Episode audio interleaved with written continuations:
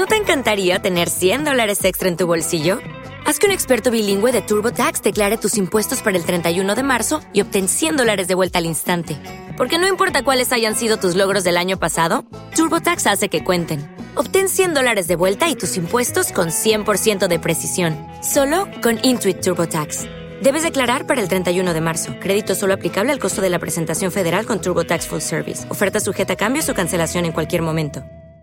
Ideas ruidosas. Ideas ruidosas. El poder contracultural y de resistencia al punk rock en 30 años de historia. Por Eloy Quintana. Ideas ruidosas. Ideas ruidosas. Ideas ruidosas. De resistencia al punk rock en 30 años de historia. Por Eloy Quintana. Ideas ruidosas. Por Eloy Quintana. Ideas ruidosas. Por Eloy Quintana. Por Eloy Quintana.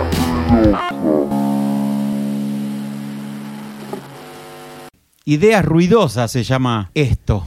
Ideas ruidosas. Ideas ruidosas. Convoqué, convocamos con Lucas a ciertos personajes, conocidos, amigos, que por ahí tenemos en común esos primeros 90 en los que la escena, por llamarlo de algún modo hardcore punk, nos disparó hacia muchos lugares, cada uno hacia lugares distintos, pero que de alguna forma el denominador común es que venimos todos, todos de ahí. Hoy estamos con Lalo.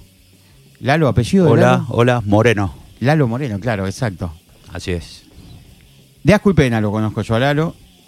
Para mí fue la banda que, que más me, me entusiasmaba, que, más me movió el piso a los 15, 16 años. La banda más genuina, y no es porque esté acá, sino porque lo, digo siempre, una de las bandas más genuinas y más interesantes a mi gusto que tuvo esta ciudad. Hola Lalo, ¿cómo andas? Hola, Leoy. Muchas gracias, loco. Muchas gracias por esa palabra. No, pero es, es- es cierto. Hablábamos con Miguel de Muerto en Pogo, que hubo mm, como un caldo de cultivo en los 90, que de- desde la música se dispararon en cada uno de nosotros otras cosas, de algo que pasó ahí, que con el tiempo quizás no era tan importante, pero me parece que para los que alguna vez estuvimos en un recital o hicimos un fanzine, eh, estaba pasando algo, algo Era distinto. trascendente. Era distinto. Era. eh, ¿cómo? No sé cómo explicártelo. Porque, qué sé yo, uno lo ve hoy y encuentra como un espacio vacío, ¿no?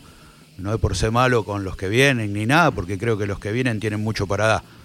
Pero a lo mejor tal vez los años lo llevan a uno a, extrañar ciertas cosas de esas, de esas cosas nuevas, ¿no? Lo encarábamos con cierta inocencia que por ahí no tenemos. Y lo principal de todo fue que la dirección eh, que le dio eso a nuestras mentes eh, nos ayudó para entender un poco más la vida, para entender un poco más la calle. Y eso fue lo interesante de todo ese disparador que hubo en los 90 con el punk, por ahí con el movimiento hardcore en Buenos Aires, que fue organizado. Eso, fue, eso era lo importante, que eran pibes que por ahí éramos casi todos con muy pocas cosas en la cabeza. Y eh, a nivel, qué sé yo, qué sé yo, cultura, ¿me entendés? Desconocimiento por ahí de lo que era, eh, no sé, tener una educación sexual, por ejemplo. No, te- no teníamos nada de todo eso. Salíamos a golpearnos la cabeza contra las paredes, ¿viste? Porque por lo menos en mi caso, ¿viste? Yo tuve poca información y, bueno, todo lo aprendí así a lo, Una escuela fue. ¿no? Claro, total, total, total. Era descubrir, comprar. En esa época eran fanzines.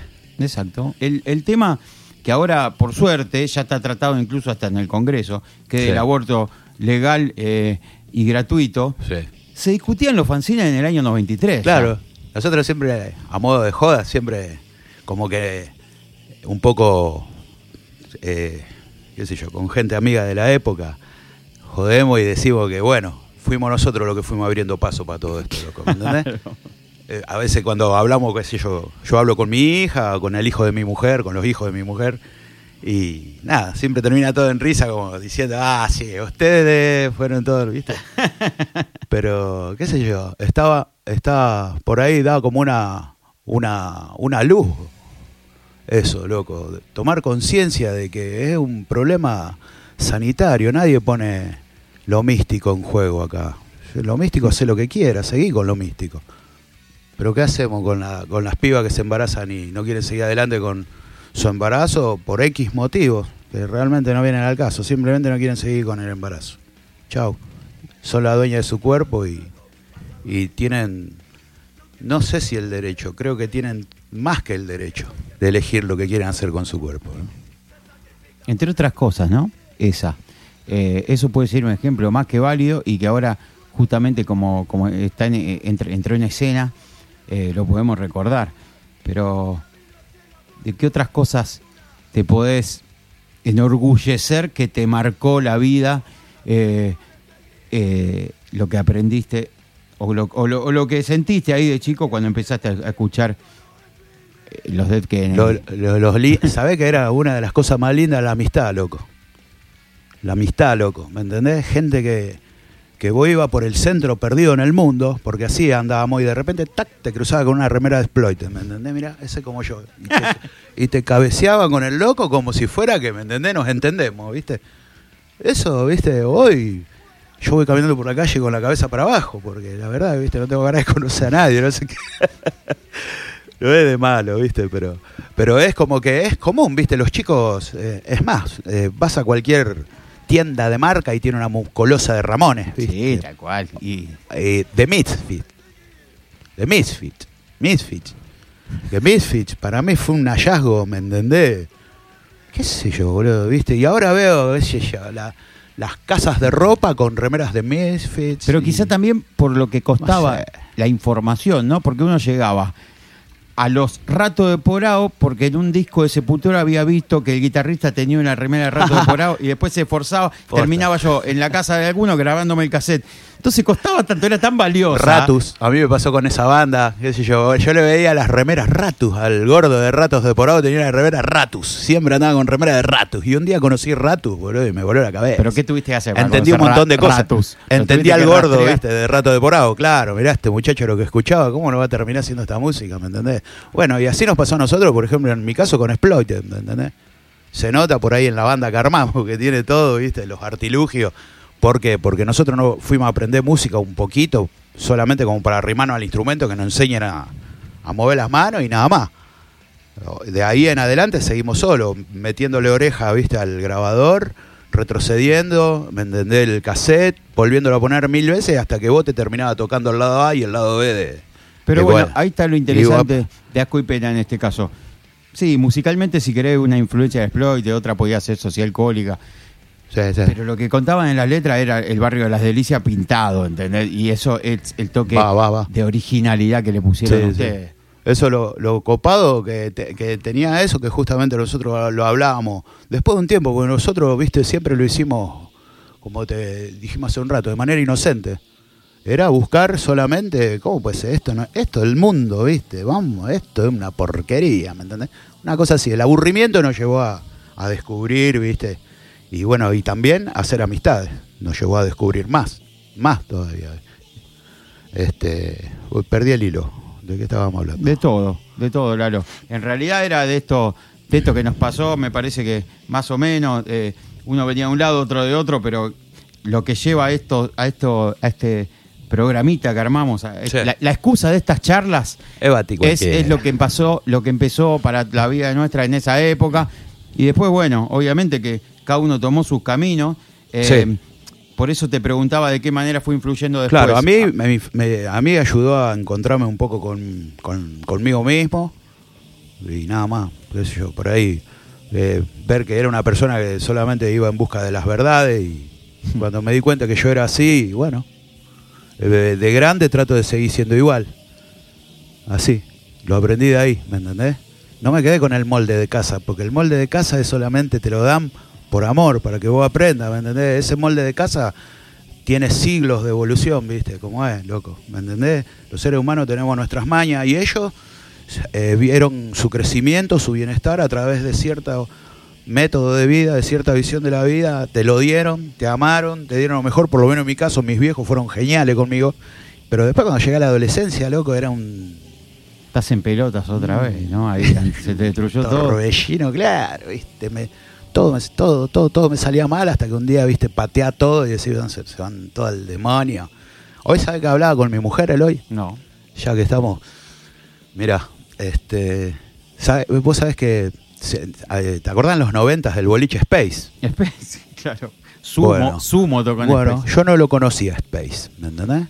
No lo conocí porque me discriminaban. ¿Me entendés? Y hoy toda la gente de mi edad, "Ah, ¿te acordás Space? ¿Qué sé yo? ¿me entendés? No, yo no lo conocí porque no me, me discriminaban. ¿Quisiste entrar alguna vez? Sí, no te fui dejaron? dos veces, no fui más porque, viste cómo es. ¿Por uno morocho? Un pequeño orgullo, más vale. Por No- morochito, porque yo era laburante, me vestía, Sí, sí, qué sé yo. Viste, uno se arreglaba para entrar al bolichón, ¿me entendés cómo es? Exacto. No, quédate un costadito. Con mucho entusiasmo, seguramente, sí. Bueno, así yo no conocía Space, señores dueños de Space. Que ahora debe ser un estacionamiento. Claro, una basura, no sé qué será ahora. Ojalá sea un basural. Tuvo algo que ver. Bueno, todo esto obviamente que decanta también en querer tener una banda punk, ¿no? Claro, claro, tal cual. Entre otras cosas. Y sí, porque te vas un poco resen- resintiendo. ¿Sabes qué te pasa? Te vas quedando en el barrio, ¿me entendés? Te la gastás en otras cosas, ya no salís, porque la verdad que te da por los huevos, ¿me entendés? Entonces te quedás y terminás conociendo cosas que por ahí, viste, no te hacen tan bien, pero que llenan ese vacío, loco, viste. Y lo que viene, y lo que te pasa ahí en el barrio, lo volcás a las letras y por ahí pibito como yo que éramos más del centro, flasheábamos con eso también. Y, viste, qué sé ¿Me yo. entendés? Éramos todos iguales, viste, más allá de que Sí, sí. éramos todos de barrio. Porque yo por ahí discuto mucho, porque yo hablo con el pibe de Barrio Martín y te dice, yo soy de Barrio Martín. loco". ¿Me entendés? Soy del centro, ¿me entendés? Y, y yo me, me- muero de risa porque sabes cómo lo curto, ¿viste? Pero porque yo soy de allá atrás de zona sur. Sí, sí, sí. Pero es por toda una cuestión de chiste. Pero si vos te pones a pensar, eran pibes tan solitarios como nosotros. Solitarios, porque veían que todo era una mierda, así de golpe. No era todo color de rosa como nuestros viejos, por suerte, nos pudieron. Por lo menos a mí, qué sé yo, te vuelvo a repetir. No, no, está lo claro. mío era una familia de laburante, así, neta, ¿me entendés? Mamá, papá, mi hermana y yo. El nene más grande, el- así, viste, bien. Lo que por ahí nos pasó es, eh, en vez de querer seguir encajando, que ya no encajábamos, nos dio esto herramientas para empezar a cuestionarnos todo. No, dejar de querer encajar, bueno, no somos igual a ese. Y vamos a cuestionarnos todo lo que viene, ¿no? Y un poco... eh, No se puede creer todavía que estemos hablando de educación sexual, por ejemplo, cuando que estemos debatiendo si tiene que haber educación sexual, loco, ¿me entendés? Eso es algo que yo, la verdad que, ¿me entendés? No, no me explico, no me explico porque hay ciertos sectores tan conservadores, viejo, es algo letal, es letal saber eso en la vida. ¿Me entendés? Hoy en día tendría que haber educación sexual para adultos también, no solamente para los chicos, ¿me entendés? Porque hay cada hijo de puta que vos ves cómo tratan a las minas, ¿me entendés? Esos chabones lo que tienen son unos mal cogidos de mierda, ¿me entendés? Hay que agarrarlo, ¿me entendés? Rehabilitarlo, ¿me entendés? Enseñarle cómo se trata una mina, ¿me entendés? Decirle, mirá, loco, vos tenés un montón de caca en la cabeza que te tenés que sacar. La tenés que sacar porque hace daño, hace daño. Incluso con lo que, bueno, incluso uno también tampoco va- se va a hacer el santo, ¿me entendés? A veces uno, eh, qué sé yo, ¿viste? Reacciona violento, pero no al nivel de pegar, porque uno por ahí tiene todavía un poco de, ¿viste? Pero uno se zarpa y dice cosas, dice a, ver, a los seres queridos, bueno, ahí, ahí es un mal cogido de mierda, ¿me entendés? sí, sí, sí, sí. Te tenés que hacer cargo, loco, después de eso, ¿viste? Y, y yo creo que de eso se trata, de seguir para adelante y tratar de ir dejando todo eso atrás. Algún día no te lo va a encontrar más a esa persona, ¿viste? Porque eso de todo... A esa persona que está en uno, ¿no? Claro, loco, ¿me entendés? Claro, tenemos que regresar al niño Es en lo que el estamos camino. buscando, es lo que, es lo que estamos buscando. Sí, sí. Me acuerdo, la, me parece que la- una de las primeras veces que vi el símbolo Ocupa, por lo menos acá pintado en la ciudad de Rosario, estaba justamente en la O de, De asco y pena. asco y pena. Qué bolacero. ¿Por algún motivo? Nada, de bolacero nomás. Pero pusimos. años después- Porque éramos así, ¿viste? Tenía que chocar todo, ¿me entendés? Todo Sí. tenía que ser para romper todo. Así, era eso nomás. Pero paradójicamente- Y ocupa, en Sí. esa época nadie hablaba. Y para nosotros, a mí me parecía bárbaro que la gente, si no tenía donde vivir, vaya a patear una puerta de la casa y se meta, loco. Porque es un, es un, es un derecho ancestral, ya te diría. No es social tener un lugar donde vivir en el mundo. ¿Qué crees? ¿Me vaya a otro planeta? Me cago en Dios. Yo lo veo así. Después me va a venir la gente con el tema de la propiedad privada y bueno, todo eso lo podemos poner después. Pero mientras tanto, mientras tanto, ¿qué hacemos? Paradójicamente, años después, ocupas un terreno que no sé si alguna vez te lo pusiste a pensar con- que tenga algo que ver con la con el con el ocupa de asco y pena Y pero ocupas te un lleva. terreno ahí en Villa Diego la hormiga negra me gustaría que, que cuentes un poco eso cómo empezó esa, esa aventura y, y cómo siguió La hormiga. Ahí es donde vivo actualmente. Yo, eh, digamos, eh, es en este momento mi morada. Empezó como una, como una resistencia de gente de Villa Gobernador Galvez por un tipo que no tenía dónde vivir. Entonces los amigos se organizaron y le ocuparon un terreno. Así que bueno, tenemos, bueno, así. Acá, ¿para qué? Para generar una especie de... ¿Terreno del ferrocarril? Para era? levantar polvareda. ¿Del terreno- claro, terreno del ferrocarril. Al toque saltaron los vecinos, eh, bueno. Plum, los políticos de Galve, todo, la radio, viste, el periódico de allá, todo, no, porque, bueno, ¿cuál era el problema? Este hombre no tenía dónde vivir. Bueno, listo, mira, dejá acá porque vos eh, no podés quedarte acá porque los vecinos, qué sé yo, qué plum, qué plan. Yo a todo esto todavía no estaba. Se va esta gente, se van y le dan unos galpones que justamente la hormiga negra quedaba pegada a esos galpones. Cuando, vamos esos- cuando van a esos galpones, esta gente se organiza, arma una cooperativa de trabajo, arma una carpintería y bueno, en ese momento yo me quedo sin trabajo, me sumo a la carpintería Lo recuerdo ese momento, sí. y bueno, después eh, a causa de una división interna, digamos, de la gente que trabajaba ahí, se, medio como que empezó a haber eh, división, o sea, no se respetaban los pensamientos. Sí, sí. ¿viste? Diferencias. Claro, así, ¿viste? Y bueno, así, entre que va y que viene la cosa, eh, en, en un momento dado decidimos separarnos y eh, queda la hormiga de un lado y bueno, los galpones de esta gente del otro lado y todo siguió. Pero cuando nos quedamos ya de este lado ya era solamente de nosotros. Y entonces empezamos, Cuando decís nosotros, eh, con- ¿a quién incluís? e incluyo eh, a Victoria, mi mujer, Sí. a- principalmente porque siempre estuvo ahí, y Alejandra, una compañera que tenemos en Galvez, que le gusta trabajar en, el te- en temas sociales, ¿viste? Es ese tipo de mina que siempre está, ¿viste? Vos la necesitas y está. Sí. Bueno, eh, estaba también el Fabri, el Fabri, que no sé si lo conocés, el Fabri es un, un vaguito que, que se dedica a, a hacer trueque de discos, eh, CDs, bueno, también tiene feria de fanzine, Lo, vende lo debo conocer al Fabri. Sí, lo habrá visto en un montón de recitales. Bueno, el Fabri se suma, digamos, a la ocupación. Y bueno, empezamos a trabajar, hicimos un baño y una vez que hicimos un baño empezamos a hacer recitales, así fue. Eh, hicimos un par de recitales primero, estando todavía, digamos, el galpón de la hormiga adherido a los otros y después cuando separamos empezamos a hacer recitales más seguidos. Y bueno, así siguió todo. La, la- la Eh, misma historia que te decía de Pena, de agarrar un estilo de música que estaba en Inglaterra, como Exploited, y llevarlo al barrio de las Delicias, pasa, me parece a mí, analizándolo quizá ahora, con lo que pasaba con los squats en Europa, que tenían cierto contenido ideológico, llevado a, a Villadiego, ¿no? Sí, no sé, yo lo, para mí no. Vos para no lo habrás pensado así, seguro. No, no, no, no. Para mí es una necesidad ocupacional. 100%. Sí, sí, sí. Eh, e- es, todo eso influye en la forma de pensar que yo tengo. No digo que vos lo has Claro. hecho para copiar. Exacto. ni- Eso tiene, ver, ¿eh? Todo eso influyó en mi forma de ver el mundo. Todo lo que vos decís. La música que, que vino de Inglaterra copame la cabeza, pero en realidad a mí eh, lo que más me gustaba de esa música que venía de Inglaterra era el, el grado de, de rabia y de frustración. Yo sin entender las letras sabía lo que esa gente quería decirme. Así de simple era. Y bueno, me dieron ese, ese, ese empujón, esa vitamina para darle, para darle. Y armamos una banda. Primero nos llamábamos SFB. En el 89 empezamos a tocar. 88, 89, sí. mirá, me pensé que era más adelante, disculpen. 88, 89. Nos llamábamos SFB. Vos tocaste también en Los Ajíes Perfectos. Ajá, sí, sí. Eh, que fue un proyecto con la gente de Documentos por Favor. Exacto. Muy bueno, muy bueno. Excelentes recuerdos de todo eso.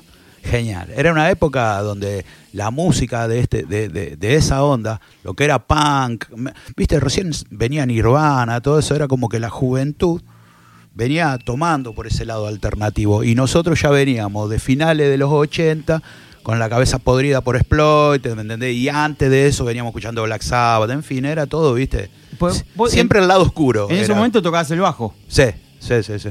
Lo dejaste después. Eh, no, toco todavía el bajo, no, sí. Ya ve, le está así. A lo punky, vos sabés cómo. sí, sí. Agarra el bajo y te pone a tocar, chau, se terminó.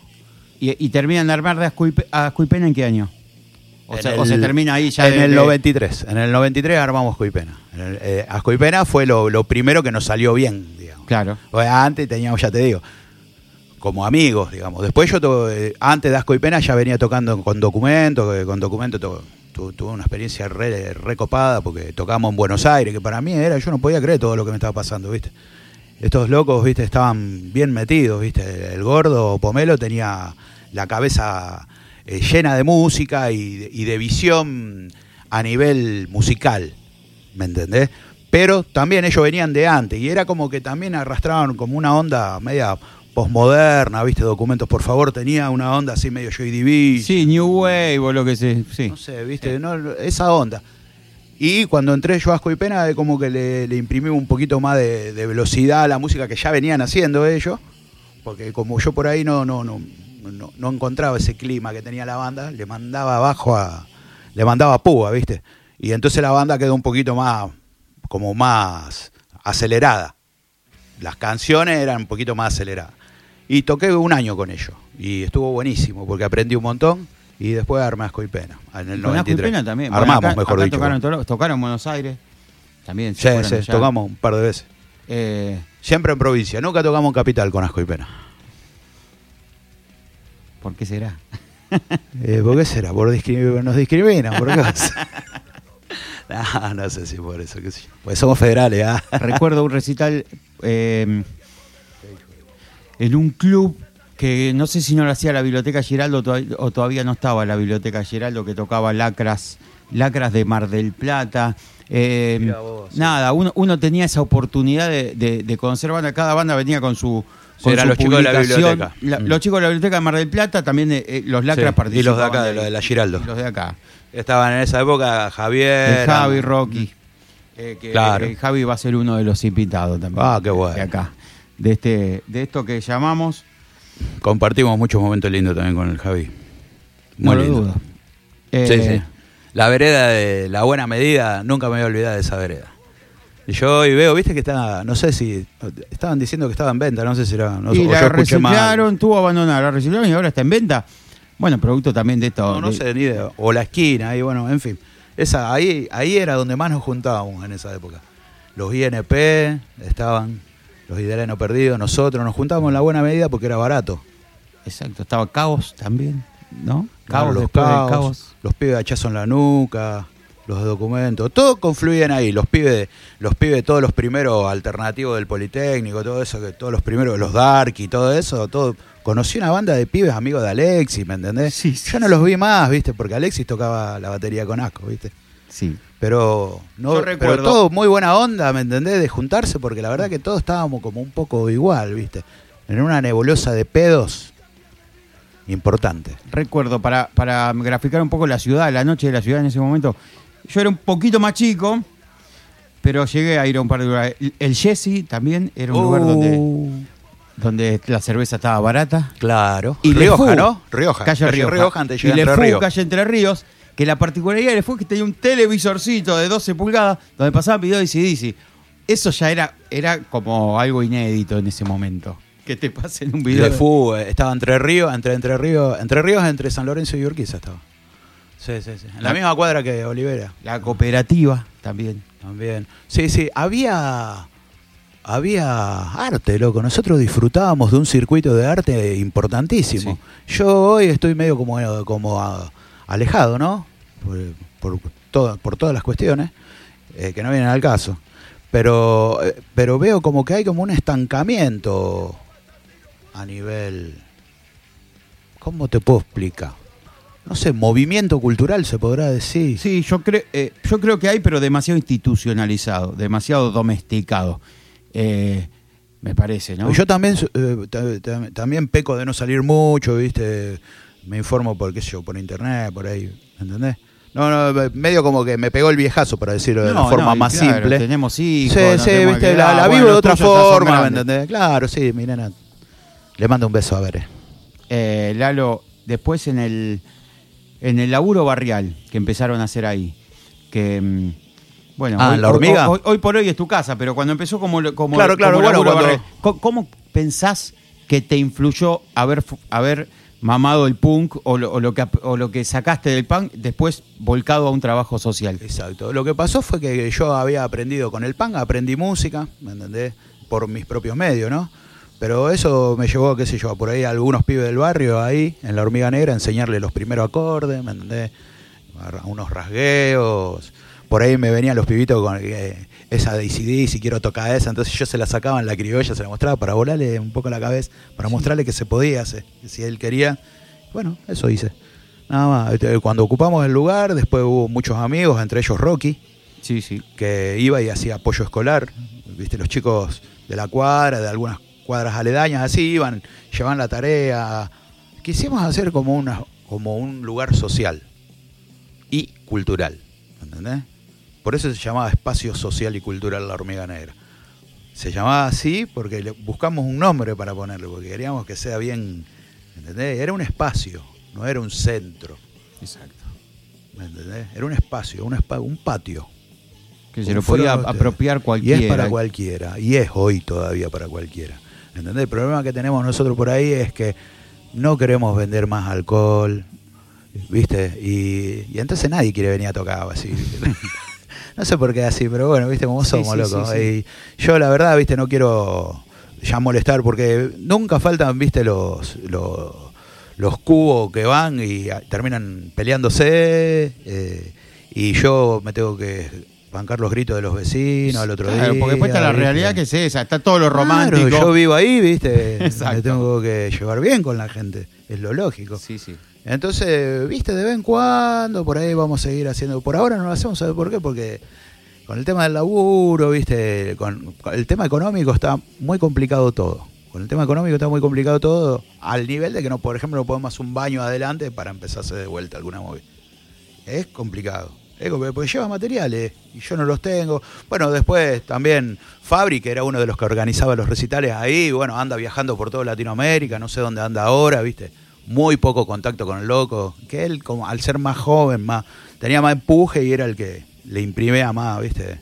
Más power, digamos, ¿me ¿entendés? Hacían más las cosas. Pero ya te digo, no se puede organizar más nada a nivel como hacíamos antes, que hacíamos los reci a la noche, así, ¿viste? Porque porque bueno, ahora yo, ¿entendés? Al estar viviendo ahí tengo que respetar. Pero Es- justamente la, la idea por ahí de estas entrevistas era eso, eh, es esa, eh, ver las herramientas, las ganas, lo que uno puede hacer y lo que uno puede terminar haciendo de, de acuerdo a lo que le toca vivir. No podés mantener lo mismo todo el tiempo por, por circunstancia, dinero, tiempo, Sí, sí. eh, que... mm, Igual ahora con la, digamos que con, eh, con la movida punk no estoy agitando ninguna, ¿viste? Tampoco voy a recitales, no fui más a recitales, ¿viste? Porque es, como que veo como que no es como antes, no, lo encaro de la misma forma yo, es algo personal, ¿me entendés? Veo que hay, hay, hay, los chicos se juntan y tocan y lo hacen igual que lo hacíamos nosotros hoy, ¿no? no es, ¿me entendés? Y eso está bueno, loco. Para mí, eso es mejor que cualquier recital. Es, es- es mucho mejor. Eh, yo no puedo explicar lo que siento yo juntando con, dos amigos a tocar una criolla, ¿me entendés? Un domingo a la noche cuando están todos durmiendo, viste, en el barrio. Para mí es algo, para mí no tiene precio. Es como verlo a Gardel. Es como hoy verlo a Gardel. ¿Vos no escuchás eso en las canciones de Gardel? sí, claro. Tiene eso, las que vos escuchás Gardel. y- Mundo Rivero y- también. Sí, tienen esas cosas, ¿viste? Y bueno, yo disfruto, ¿ves? Un poco, digamos, de la pena hoy. Antes era el asco. Ahora, ¿me entendés? Digo, mirá este chabón, loco, a lo que le canta, viejo, de dónde, desde dónde lo mira, cómo está parado a- frente a eso, cómo escribe esa gente. El cassette de usted se llamó Con más asco que pena. Se podría decir que ahora es con más pena que asco, capaz, ¿no? Jaja, estaría, estaría, estaría. Sí. Sí, sí, se puede decir, se puede decir. Más que nada por la realidad. Más que nada por la realidad, ¿viste? Pero yo veo que, que hay juventud, loco. Hay juventud. Tenemos. Hay poderío en los pibes, loco. Hay poderío. ¿Sabe cuál es el problema? No hay decisión política, loco. ¿Por qué hay poderío en los pibes? Y hay ganas, escúchamelo, y tenemos ganas nosotros con 50 años. Sí. Tengo, tengo 47, pero viste que uno va redondeando ya, porque Sí, sí.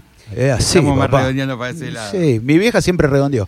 Lalo, ya tenés 20 años, ¿viste? Y tenía 16 cuando me mandaba. Así que, bueno, me acostumbré a eso. Pero yo veo potencial en los pibes, loco. Mucho, mucho, mucho. Y también veo mucha incertidumbre porque ellos nos ven a nosotros con incertidumbre. ¿Me entendés? Entonces están como diciendo si estos viejos están así como estamos nosotros, ¿me entendés? Exacto. Porque no hay, no hay no hay decisión política, loco. No sé qué pasa, no la reparten. No sé, hay tanta y no la reparten, loco. no la reparten. Yo cu- escucho las noticias cuando dicen se perdieron mil, no sé cuánto, ¿me entendés? Y yo digo, "Chá, viste, ni problema, si tengo 100 pesos para comer hoy, loco. Qué lejos que estamos, ¿no? Solucioname los 100 pesos. Solucioname los 100 pesos de hoy. Eso digo yo, loco. ¿Me entendés? ¿Por qué la gente agarra y te dice, eh, anda a laburar? Bueno, sí, gestioname el trabajo. Creá fuentes de trabajo. Porque si vos me mandás a laburar y, y no hay laburo, y bueno, ¿qué hace el pibe? Exacto. Sale a laburar con caño, sale a laburar con faso, sale a laburar con merca, sale a laburar. Le dijeron que salga a laburar. ¿Me entendés? Después no se quejen, loco, ¿me entendés? Eso es lo que pasa, loco. Hay, no hay crecimiento. Nos tienen como encerrados en corrales. Somos personas encerradas en corrales. Las ciudades son corrales hoy. Son corrales, estamos en corrales. Y todos pegándonos la cabeza así. eh, Entre los corralcitos de abajo nos estamos pegando eh. la cabeza. sí, sí, sí, eso, eso es lo peor. Lalo Moreno, En fin. eh, muchísimas gracias, Lalo. Che, un placer, como siempre. Gracias.